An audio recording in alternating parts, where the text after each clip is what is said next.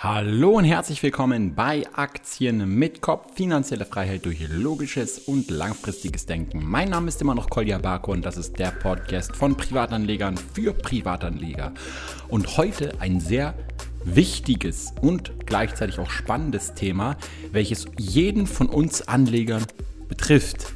Und tatsächlich, das ist jetzt keine Übertreibung, im schlimmsten Fall mit einer Strafe enden kann denn es geht heute um die Handelsüberwachung. Und dort habe ich den Gast Andreas Freudenmann eingeladen, der selbst in der Handelsüberwachung an der Börse Stuttgart arbeitet. Und der spricht mit uns so ein bisschen darüber, was er dort so den ganzen Tag macht, was eigentlich dort genau überwacht wird, äh, welche Möglichkeiten dazu äh, es gibt und worauf wir Anleger halt achten sollten, damit wir uns nicht in ja, gefährliche Gewässer begeben. Also eine wichtige Episode. Springen wir gleich rein. Bis gleich. Okay, Andreas, äh, heute hier zum ersten Mal im Podcast zu Gast. Ähm, vielleicht stellst du dich den Zuhörern ganz kurz mal vor, äh, damit sie wissen, mit wem sie heute hier zu tun haben. Ja, hallo Kolja, hallo, hallo liebe Zuhörer. Ähm, ich heiße Andreas Freudenmann. Ich ähm, bin an der Börse Stuttgart tätig und da verantwortlich ähm, für die Überwachung des Handels. Also wir haben ja an der Börse eine, eine Handelsüberwachungsstelle, die leite ich seit elf Jahren. Ähm, davor war ich äh, selbst mal Händler gewesen. Ich war, habe so einige Jahre meines Berufslebens äh, in Frankfurt verbracht, war da bei einer großen deutschen Bank tätig, saß dort im Eigenhandel habe auch noch so die richtig klassischen Parketthandelszeiten miterleben dürfen, so in den 90er Jahren. Da bin ich dann noch mhm. auf dem Parkett rumgerannt. Das war eine spannende Zeit und dann ist der Handel ja immer elektronischer geworden. Und ja, irgendwann hat es dann so ein bisschen auch mit Lebensplanung zu tun gehabt, dass ich dann wieder ganz gerne in die Heimat gegangen bin, in den Stuttgarter Raum. Ähm, ja, und dann habe ich gewissermaßen die Fronten gewechselt vom Händler zum Überwacher. Okay. Und auch selber wahrscheinlich dann schon seit einer längeren Zeit an der Börse aktiv, oder? Naja, sagt man mal so, also als Überwacher ist man dann eigentlich selbst gar nicht mehr so arg aktiv, weil man natürlich, naja, sehr starke Einblicke hat und halt dann auch sehr leicht mal in den Verdacht kommen kann, okay. ähm, mal was Unredliches gemacht zu haben. Also insofern halte ich mich da eher zurück, wie im Übrigen meine Mitarbeiter eigentlich alle hier auch. Das ist äh, schon ein bisschen, bisschen gefährlich. Okay. Ähm, das heißt, ist es überhaupt nicht erlaubt, äh, selbst auch irgendwie Aktien oder vielleicht irgendeinen passiven Fonds zu besitzen? Oder muss man da einfach sehr genau aufpassen und ganz klare Regeln befolgen, irgendwie mit bestimmten zeitlichen Abständen oder Fristen, die man einhalten muss und irgendwas? Oder ja, doch, das ist, es ist schon erlaubt. Ja, also mhm. was, was, ganz strikt verboten ist, das gilt aber hier ähm, für alle äh, Mitarbeiter hier am Börsenplatz Stuttgart.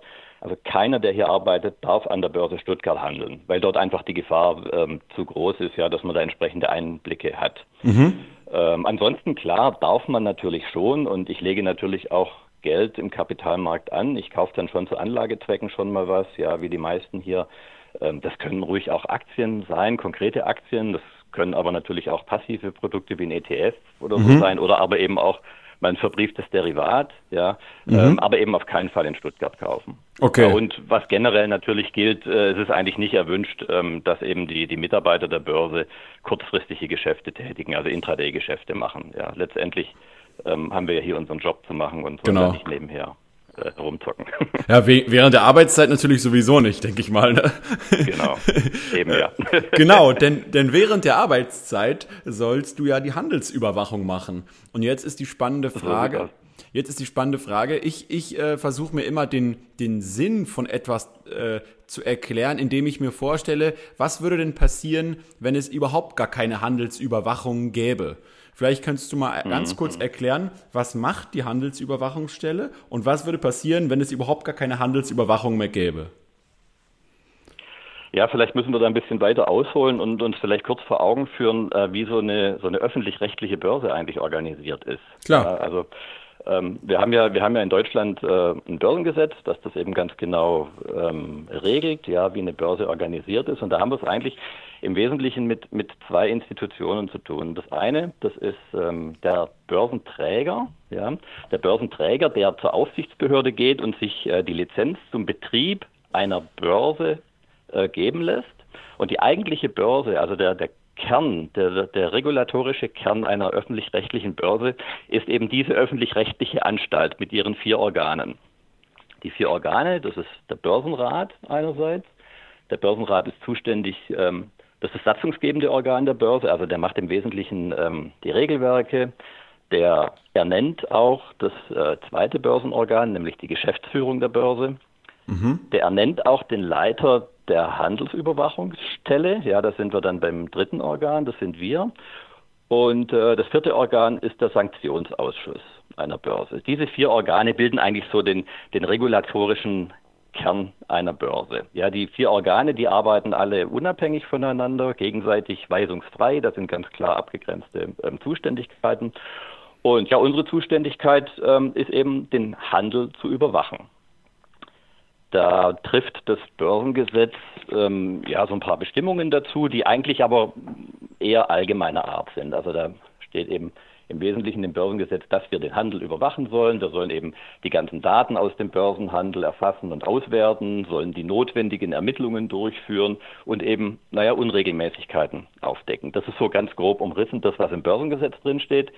Ähm, was wir dann konkret tun, das ergibt sich dann mehr so aus den börseneigenen äh, Regelwerken. Ich halte es auch für ganz sinnvoll, dass das Börsengesetz das ähm, allgemein regelt, weil die, die einzelnen Börsen natürlich schon alle so ein bisschen auch unterschiedlich ticken. Ja, also beispielsweise ähm, eine, eine Frankfurter Börse mit ihrem vollelektronischen Xetra-Handel funktioniert natürlich ganz anders wie jetzt so eine Börse Stuttgart mit ihrem ähm, hybriden, sehr stark von Menschen gesteuerten Handel, ja, mit einer sehr hohen Anzahl von Wertpapieren eben auch.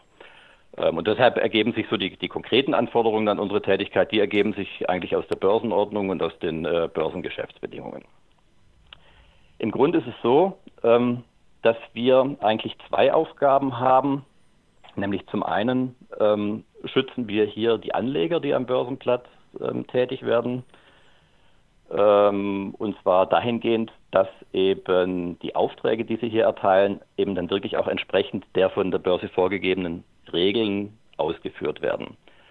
Ähm, andererseits schützen wir aber auch unseren eigenen Markt, ja, nämlich vor Manipulationen, die da irgendwie von außen hereinkommen kann. Also wir wirken eigentlich ähm, in zwei Richtungen. Das bringt dann eben mit sich, dass wir so ein bisschen so eine, so eine dreisäulige Aufsicht haben. Also ein ganz ähm, großer Schwerpunkt liegt darauf zu überwachen, dass die Händler hier an der Börse ähm, die, wir nennen die bei uns in Stuttgart ja Quality Liquidity mhm. Provider, kurz QLP. Ähm, an anderen Plätzen ähm, sind das vielleicht Market Maker oder Spezialisten, teilweise auch noch Kontroführer. Ja, dass also diejenigen, die da so im, im Zentrum der Preisermittlung stehen, sage ich mal, ähm, die letztendlich so Angebot und Nachfrage zusammenbringen, dass die sich eben an die Regeln halten. Ja, und dass eben gewährleistet ist, dass die, die Aufträge der Anleger eben auch ähm, richtig ausgeführt werden. Das ist das eine, die eine Säule. Ähm, die zweite wichtige Säule, das sind die Market Maker, die hier bei uns äh, am Platz natürlich sehr wichtig sind, ähm, weil wir eben dieses bedeutende Segment der verbrieften Derivate mit, mit sehr vielen handelbaren Wertpapieren haben, wo jeweils im Hintergrund eben üblicherweise ähm, das Emissionshaus als Market Maker zur Verfügung steht. Und die Market Maker müssen sich natürlich auch an bestimmte Regeln halten. Ja. Also die müssen permanent äh, Preise schicken, die müssen dann als Handelspartner eben zur Verfügung stehen, wenn, wenn hier ein Handelsinteresse an der Börse ist. Das ist die zweite Säule. Und äh, die dritte Säule unserer Überwachung, ähm, das sind dann die, die Orderflow-Provider, also sprich ähm, diejenigen, die ähm, das ganze Kundengeschäft an die Börse bringen, über die die Kundenorders hierher gelangen, um was sich ja letztendlich alles dreht. Also ohne die Orderflow-Provider, ohne die Kunden brauchen wir ja keine Börsenveranstaltungen zu machen. Also die Broker beispielsweise, wo man jetzt die Aktien kauft. Ja, ja? genau. Okay. Genau, die Broker, mhm. die Banken, ja, ähm, mhm. Online-Broker, wie auch immer, genau. Okay. Ähm, ja, und über diese Schiene, ähm, da kommen dann halt manchmal ähm, so ein bisschen, naja, so manipulative Sachverhalte ähm, in die Börse rein. Und das ist eben auch ganz wichtig, dass wir versuchen, unseren Markt eben da vor, vor ähm, unrechtmäßigen Machenschaften zu schützen. Was noch wichtig zu wissen ist, ähm, dass wir nach dem Gesetz eben unsere, unsere Aufgabe hier nur im öffentlichen Interesse wahrnehmen. Also das heißt, ähm, wir ähm, sind da natürlich zum Schutz unseres äh, eigenen Marktplatzes hier. Wir sind aber streng genommen eben nicht dazu da, um irgendwelche Einzelinteressen durchzusetzen. Ja, also Anleger können sich zwar durchaus auch an uns wenden. Mhm. Ja, ähm, nebenbei haben wir ja auch noch ähm, die Kundenbetreuung. Aber Anleger können sich natürlich auch an die Handelsüberwachung wenden. Sie können aber von uns nicht erwarten, ähm, dass wir jetzt ihre Einzelinteressen hier irgendwie durchsetzen. Ja, und für uns steht im Fokus, dass wir eben hier den, den Marktplatz integer halten, dass wir ähm, dafür sorgen, dass der Marktplatz an sich funktioniert. Und das geht natürlich manchmal so ein bisschen Hand in Hand mit konkreten Sachverhalten äh, von Einzelanlegern, aber im Vordergrund steht für uns hier die Funktionsfähigkeit unseres Marktes. Okay.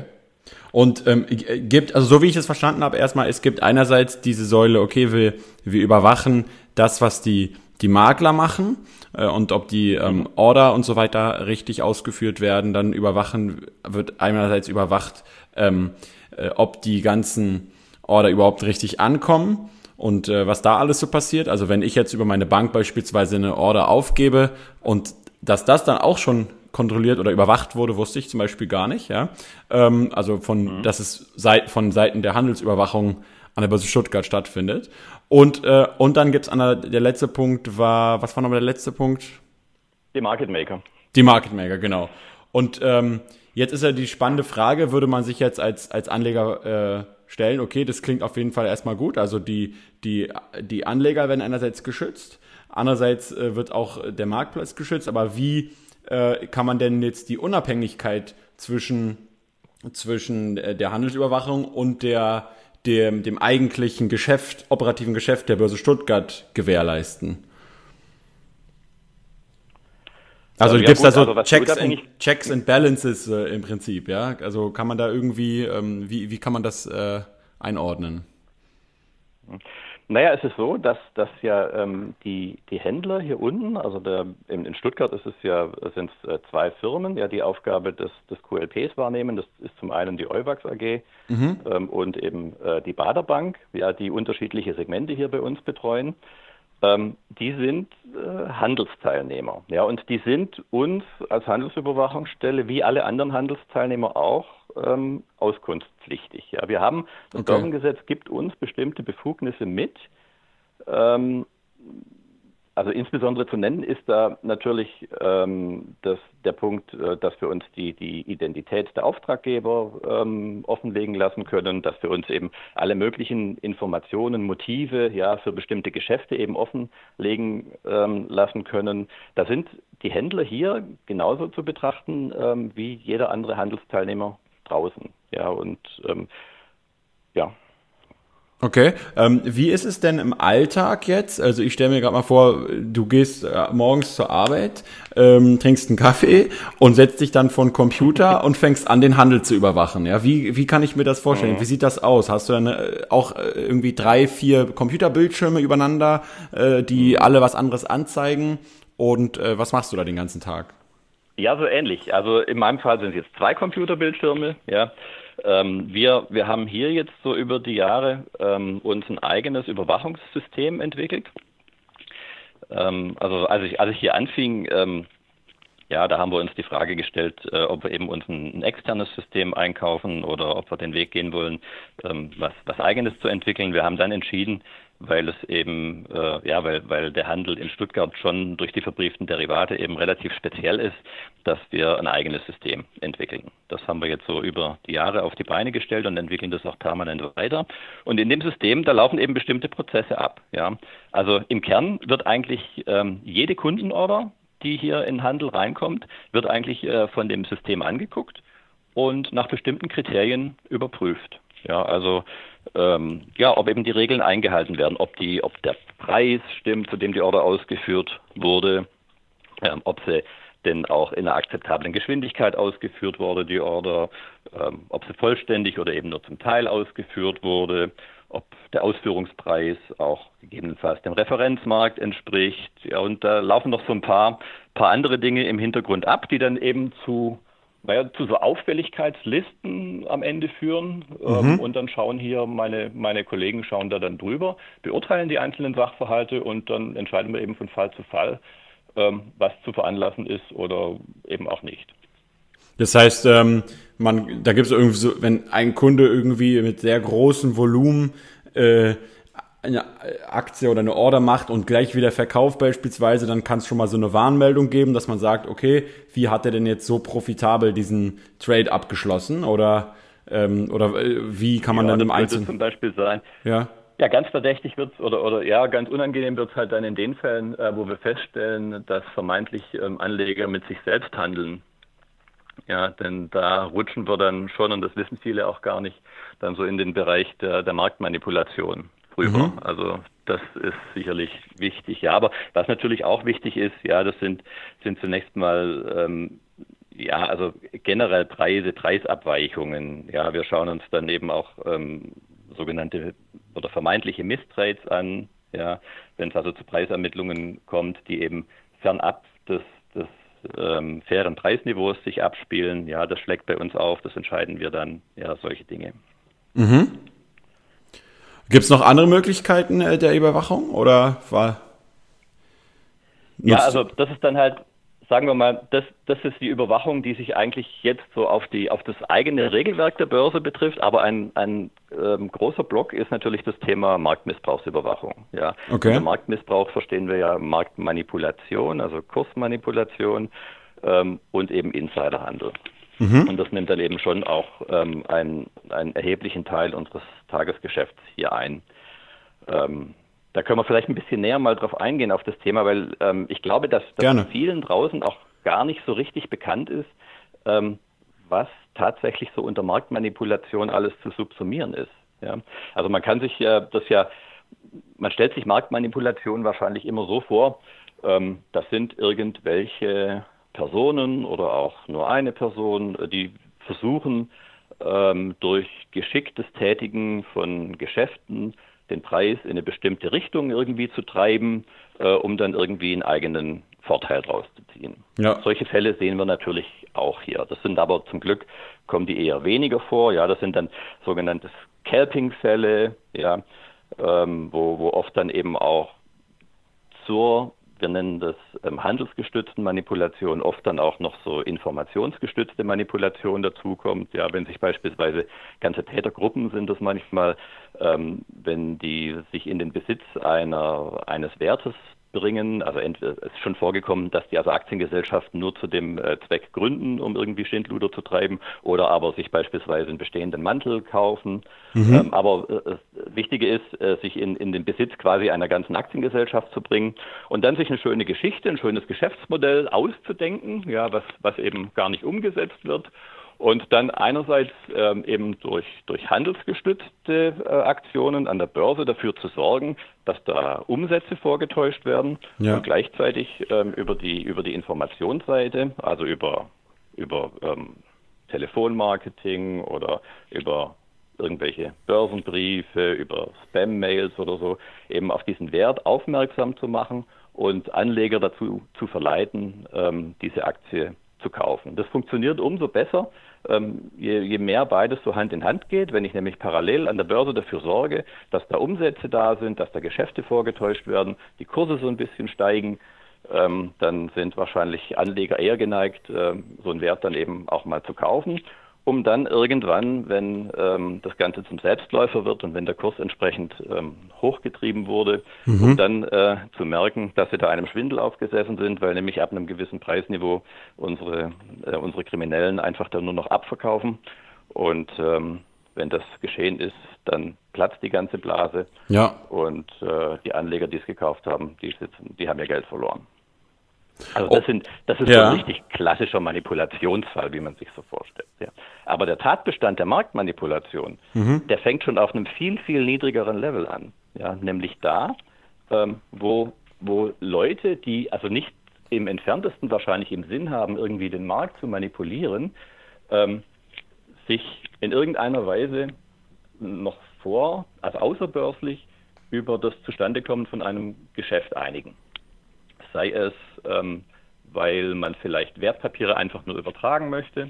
Also was wir relativ oft sehen, das ist, dass Eltern Wertpapiere an ihre Kinder übertragen und das Ganze dann über die Börse ziehen. Ja, also mhm. für den Vater einen Verkaufsauftrag einstellen, für die Tochter einen Kaufauftrag. Die beiden Aufträge treffen sich dann an die Börse, treffen sich an der Börse äh, und führen dort zu einem, zu einem Geschäft, weil sie eben gleich limitiert sind. Äh, und schon rutschen wir dann in den Tatbestand der Marktmanipulation rein. Weil das nämlich, weil Marktmanipulation nicht nur bedeutet, dass ich den Kurs in die eine oder andere ähm, Richtung treibe, sondern Marktmanipulation ist auch bereits, wenn ich Umsätze tätige, die es ansonsten aus dem freien Spiel von Angebot und Nachfrage heraus nicht gegeben hätte. Ja, also im Prinzip Umsätze vortäusche gewissermaßen an der Börse, die sich eigentlich woanders abgespielt haben. Ja. Mhm. Okay, komisch. Warum würde mich jetzt fragen, warum die nicht einfach ein, äh, über ihren Depotanbieter eine, eine, eine, Übertragung machen, ja? Mhm. Also warum die das über die Börse machen.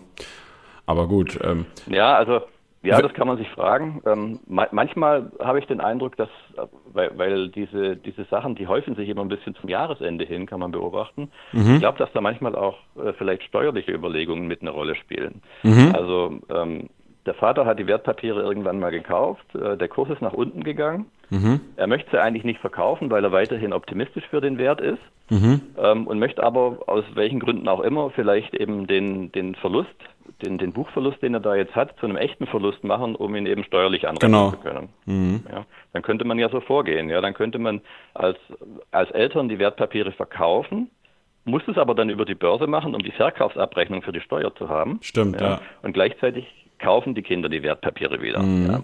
Das mag, das weiß ich aber nicht, es, es mag vielleicht steuerlich okay sein, ja, die Leute berücksichtigen aber dabei nicht, ähm, dass sie dann schon in den Tatbestand der Marktmanipulation ähm, da reinrutschen. Und wenn das aufgedeckt wird, ja, dann ist es möglich, dass dann eines Tages der Staatsanwalt vor der Tür steht.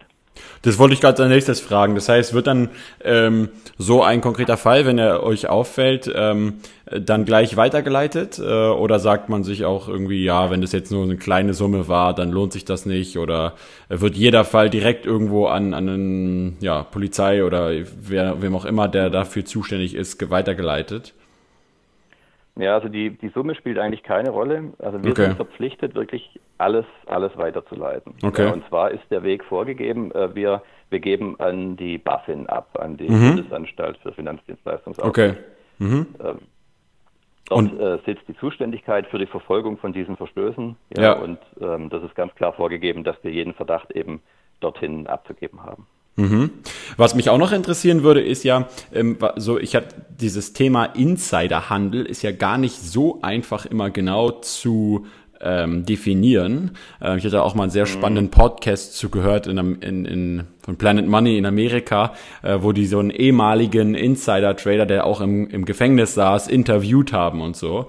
Und was mich interessieren mhm. würde, ist, wenn ich jetzt zum Beispiel als, ja, leider Gottes etwas naiverer Anleger, zum Beispiel aufgrund so einer sehr attraktiven E-Mail, die mir ins Postfach flattert, äh, so einen Penny Stock oder äh, ja, eher illiquidere Aktie im Prinzip äh, kaufe, ja, äh, wo sich zum Beispiel vorher jemand eingedeckt hat, der ganz bewusst es manipuliert mhm. und ich aber das ja gar nicht weiß. Also ich zum Beispiel so wenig Wissen habe oder einfach denke, dass, hm, ja, tatsächlich, das klingt nach einer guten Geschäftsmodell und hier möchte ich investieren. Also ich bin mir eigentlich gar nicht bewusst darüber, dass ich hier jetzt gerade an an etwas teilnehme, was potenziell illegal ist, dann könnte ich ja eigentlich auch nicht strafrechtlich äh, verfolgt werden, oder? Ist es so, dass es dann einfach heißt, ja, Pech gehabt, äh, das hättest du dich vorher informieren müssen, weil das wäre natürlich schon das ziemlich heftig. Das ist richtig, ja. Ja.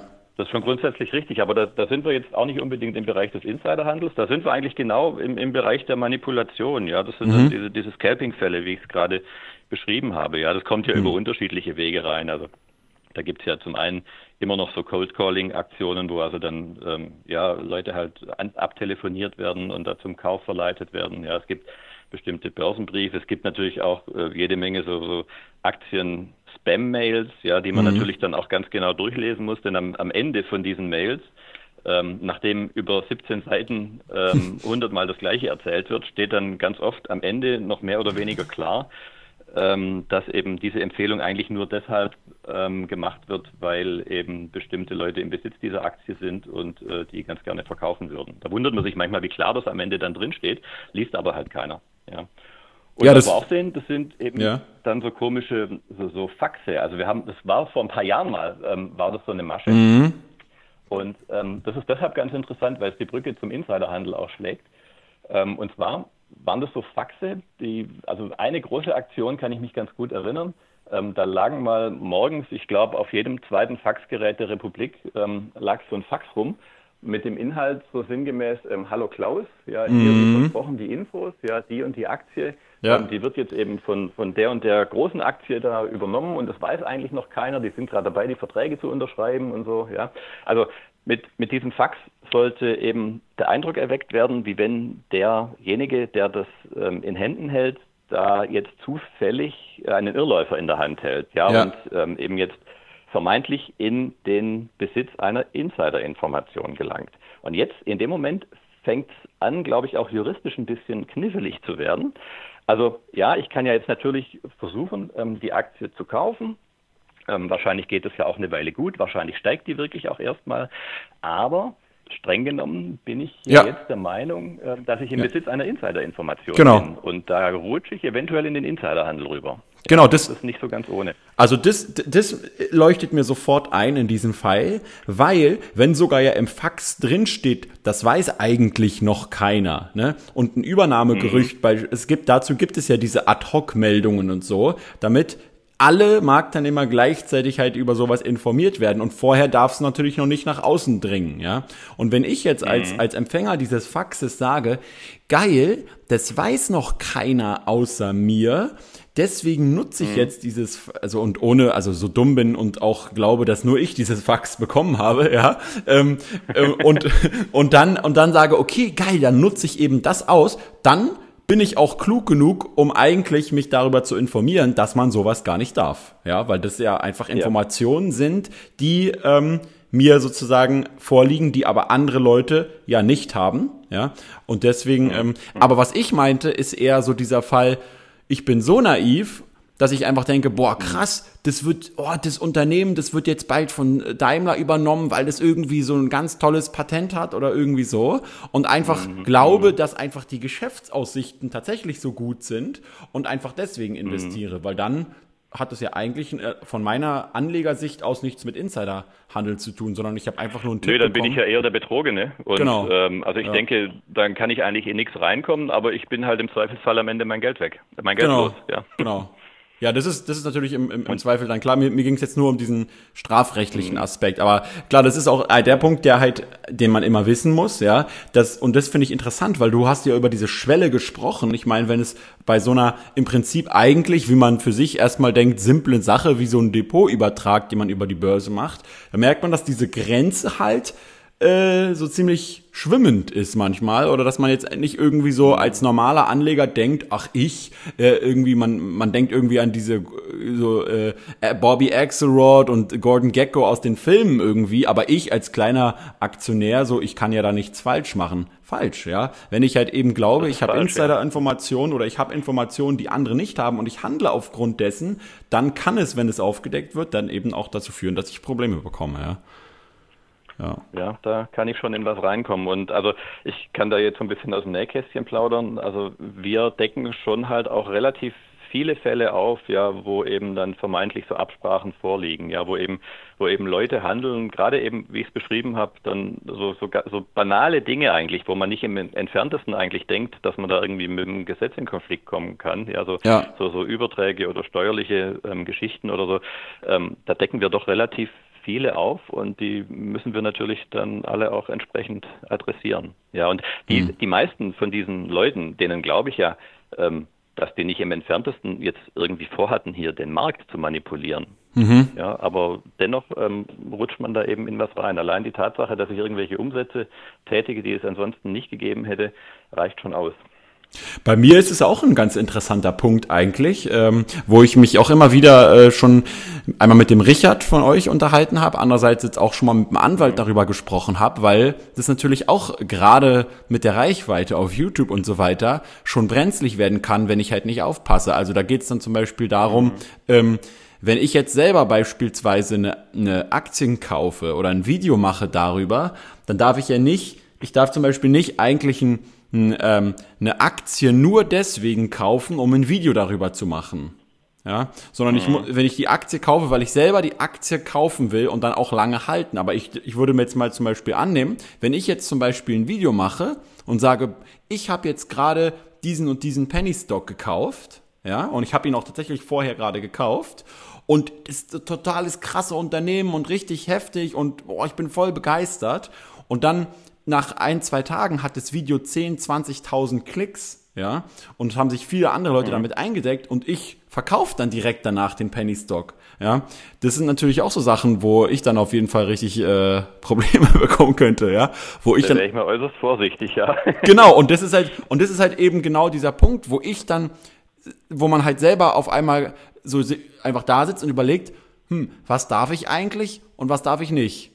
Okay? Und, und es ist mhm. nicht so, dass man irgendwie sagt, äh, dass es einfach so einfach zu definieren ist, wie irgendwie, ja klar, ich darf keinen Menschen irgendwie bestehlen im Laden oder so. Das sind ja, da, da weiß ich ganz genau 100 Prozent, was falsch und was richtig ist. Aber hier muss ich ja erstmal selber rausfinden, in wo begebe ich mich in so eine brenzliche Situation und wo bin ich noch safe? Und das ist gar nicht so einfach irgendwie, wird mir gerade bewusst. Ja. Nee, das ist nicht, nicht so ganz schwarz-weiß, ja. Das ist, äh, jeder Fall liegt auch anders, ja, das ist richtig. Hm? Ja. Okay, ähm, gibt es denn neben diesem Thema äh, äh, Depotübertrag äh, über die Börse, also das wissen wir jetzt auf jeden Fall nicht machen, ja, äh, liebe Leute. Mhm. Gibt es denn noch andere, gibt es denn noch andere Sachen ähm, aus deiner Erfahrung, äh, die die Anleger ganz gerne machen, wo sie sich schon in so einen in so einen grauen Bereich bewegen, wo sie aufpassen sollten, die du mit uns teilen kannst hier? Nein, das sind eigentlich die wesentlichen. Also diese Botschaft wollte ich ganz gern rüberbringen, so diese okay. Depotüberträge und diese steuerlichen Geschichten, ja, wo, wo man unbewusst eben in was reinkommen kann. Okay. Was wir jetzt so in, in der Praxis natürlich dann hier auch erleben, ist, ähm, dass äh, gerade zum Jahresende hin oder zur Jahresschlussbörse hin dann bestimmte Aktienwerte eben auch nach oben oder nach unten getrieben werden, ja durch bestimmte Handelsteilnehmer. Da machen wir regelmäßig ähm, eine Routineuntersuchung zum Jahresende und decken auch regelmäßig Fälle auf, ja, wo, wo das eben geschieht. Das sind so Konstellationen, ähm, wo, wo, ähm, wo es Großaktionäre gibt von einer börsennotierten Gesellschaft, die eben ein Interesse daran haben, den Bewertungskurs zum Jahresende möglichst hoch oder möglichst nieder dastehen zu haben. Das ist dann aber natürlich ähm, klassische Manipulation. Ja, mhm. die, die, rutschen da ja nicht in irgendwas rein, die wissen ja, was sie tun. Ja. ja ähm, sowas decken wir da schon hin und wieder auch auf. Ja, ähm, ja also ansonsten ähm, wie gesagt, also so diese Scalping-Fälle haben wir halt hin und wieder gehabt, diese Geschichten mit den Faxen. Ja, ich meine, das ist ja klar, wir sind natürlich auch ähm, auf diesen einschlägigen Mail-Verteilern drauf, ja, versuchen uns da drauf zu bringen, um eben auch ähm, frühzeitig Kenntnis erlangen von Kenntnis zu erlangen von so Aktionen, die da laufen. Ja, wir versuchen natürlich dann an der Börse auch ein bisschen präventiv da tätig zu sein, indem wir eben versuchen, so so, so Werte, ähm, die denen das anhaften könnte, dass da mit Schindluder getrieben wird, so Freiverkehrswerte, mhm. dass wir die hier erst gar nicht listen lassen. Ja, also wenn, wenn wir eben so aus dem Markt Anhaltspunkte haben, dass da dass da irgendwelche Schweinereien unterwegs sind, ähm, dann adressieren wir das hier eben auch bei der Börsengeschäftsführung. Ja, und da wird dann darauf geachtet, dass diese Werte möglichst gar nicht ähm, an der Börse Stuttgart gelistet werden. Ja. Aber das kannst du natürlich auch nicht mit hundertprozentiger Sicherheit gewährleisten. Ja, da rutscht schon immer mal ja. was durch. Ja. Äh, arbeitet ihr eigentlich auch mit. mit, mit ich meine, den. Okay. Nee, sag. Was man den Anlegern halt einfach, denke ich mal, noch, noch mitgeben könnte, ist, dass man halt einfach den gesunden Menschenverstand einschalten soll. Ja, wenn mhm. man, wenn man eben insbesondere auch mit so, mit so Mails oder mit so Faxen oder so konfrontiert wird, ja, dort wird ja oft eben dann, werden ja Dinge versprochen, die eigentlich gar nicht möglich sind. Ja, Renditen von ein paar hundert Prozent oder so, ja. Und also, das ist erstaunlich, wie viele Leute dann am Ende doch immer auf solche Sachen reinfallen. Und da gilt natürlich das alte Gesetz, ja, ja. viel Rendite, viel Risiko, mhm. ja, und ähm, ganz viel versprochene Rendite, im Zweifelsfall Totalverlust, ja. ja. Einfach ähm, den gesunden Menschenverstand nicht außer Acht lassen. Das Verstehe. ist, glaube ich, eine ganz wichtige Botschaft, die man da loswerden soll. Die sollte man äh, immer möglichst, äh, gerade wenn es ums Geld geht, fällt es nicht immer so leicht, ne?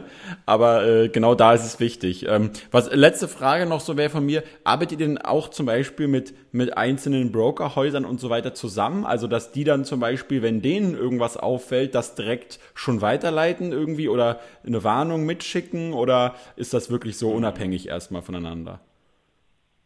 Nee, also da versuchen wir schon so ein bisschen so ein, so ein Netzwerk auch ähm, aufrechtzuerhalten, dass eben so, so Werte, die eben äh, verdächtig erscheinen, dass man sich über die auch ein bisschen austauscht. Mhm. Das, das ist schon klar. Aber es ist so, dass eben natürlich die Finanzdienstleister ihrerseits, äh, die Broker, die, die Banken, dass die ja auch angehalten sind, eben nach Marktmissbrauch äh, ja. zu suchen innerhalb von ihrem Datenmaterial. Die haben ja nochmal ein bisschen anderen Blick drauf, ja, ähm, wie wir. Die, wir haben hier an der Börse die, die gesammelten Orderdaten und wissen zunächst mal ja gar nicht, wer da handelt. Ja. Mhm. Ein Finanzdienstleister hat einen anderen Blick. Ja, der, hat, der kennt nur seine Seite, der kennt nur seine Order, der weiß aber, wer da agiert. Ja, und der weiß im Zweifelsfall auch, was sein Kunde vielleicht im zeitlichen Abstand schon mal in dem Wert äh, gemacht hat oder so. Ja. ja. Und die Finanzdienstleister sind eben ihrerseits auch angehalten, das dann äh, an die BaFin zu adressieren, wenn sie da irgendeinen Verdacht haben haben und bei der BaFin soll sich dann eben insgesamt ein, ein rundes Bild ergeben. Ja. Wo zum Beispiel auch die Finanzdienstleister, glaube ich, besser sind als wir, das ist im Bereich des Insiderhandels. Mhm. Ähm, denn da haben wir das Problem, ähm, ein Insidergeschäft, ähm, dem sehe ich natürlich an der Börse jetzt nichts Komisches irgendwie an. Das ist ein Geschäft wie viele andere auch. Mhm. Ja, das ist an sich irgendwie nicht auffällig. Da kann ich, wenn ich von den Orderdaten herkomme, da kann ich nicht sehen, dass sich da jetzt einer mit dem anderen abgesprochen hat oder so. Ein Insidergeschäft ist einfach ein, ein Börsenhandelsgeschäft. Ja. Und deshalb tun wir uns da beim Insiderhandel auch eher ein bisschen schwer, das aufzudecken. Ja, wir mhm. decken da schon auch immer wieder was auf, aber das ist eher für uns schwieriger. Aber da sind die Finanzdienstleister klüger. Ja, denn ähm, die wissen ja, wer agiert. Ja, die kennen ihre Kunden. Und genau. die wissen ja, mein Kunde ist der Finanzvorstand von der AG mhm. äh, XY. Ja, und mhm. äh, der könnte im Zweifelsfall Insider sein. Ja. ja. Und ja, wenn, wenn im Prinzip alle ähm, am, am Handel Beteiligten da eben entsprechend ihren Blick drauf haben, dann ergibt sich am Ende bei der BaFin auch ein rundes Bild. Und ich denke, dann, dann äh, werden die, die Schlawiner ja auch entsprechend überführt. Okay, Andreas. Dann vielen Dank für den Podcast. Ich habe jetzt erstmal keine weiteren Fragen. Gibt es äh, von dir noch irgendwas oder waren da erstmal jetzt alle wichtigen Sachen dabei fürs Erste? Waren, glaube ich, alle wichtigen Sachen erstmal drin, ja. Okay. Also ich habe jetzt für mich äh, beschlossen, ich werde jetzt diesem ganzen Thema auf jeden Fall bis bis ich es hundertprozentig weiß, auf den Grund gehen und werde mich jetzt äh, bei der BaFin mal informieren und dort gleich mal anrufen und fragen, äh, was ich darf und was ich nicht darf. Konkret. Okay. Weil ich will einfach hundertprozentig wissen, äh, wo ich in den Grenzbereich komme und wo nicht. Und äh, damit, weil sonst kann ich nicht ruhig schlafen, ja. Mhm, ja. Okay. Also habe okay. ich schon wieder was mitgenommen für mich und ich hoffe, alle anderen Zuhörer auch. Und dann vielen ja. Dank an Andreas Freudenmann und äh, dann noch schöne, produktive Woche in Stuttgart. Ja, gern geschehen, das wünsche ich dir auch. Gell? Vielen Dank an Andreas Freudenmann für diesen Podcast. Ich habe gerade schon nach der Aufnahme dieses Podcasts mit der BaFin gesprochen und zwar mit zwei Leuten, die dort bei der BaFin arbeiten. Einmal von der Pressestelle und dann einmal noch ja, von irgendeinem, weiß ich gar nicht mehr genau, aber jedenfalls habe ich direkt mich bei der BaFin weiter informiert. Die können dort natürlich auch keine Rechtsberatung vornehmen, aber wir haben so einzelne Case Studies und einzelne Fälle tatsächlich auch mal durchgesprochen und äh, ich habe Glück. Ja, das, was ich mache in der Form, äh, ist äh, kein Problem. Ähm, aber wie ihr seht, wenn man neue Erkenntnisse hat, sollte man auch immer gleich rausfinden, ob das, was man tut, auch äh, wirklich legitim ist. Weil sonst kann es eben passieren, dass man mit so einer simplen Sache wie einen Depotübertrag, der nun kein echter ist, sondern über die Börse getätigt wird, sich in einen Bereich begibt, wo man eigentlich lieber nicht hin sollte.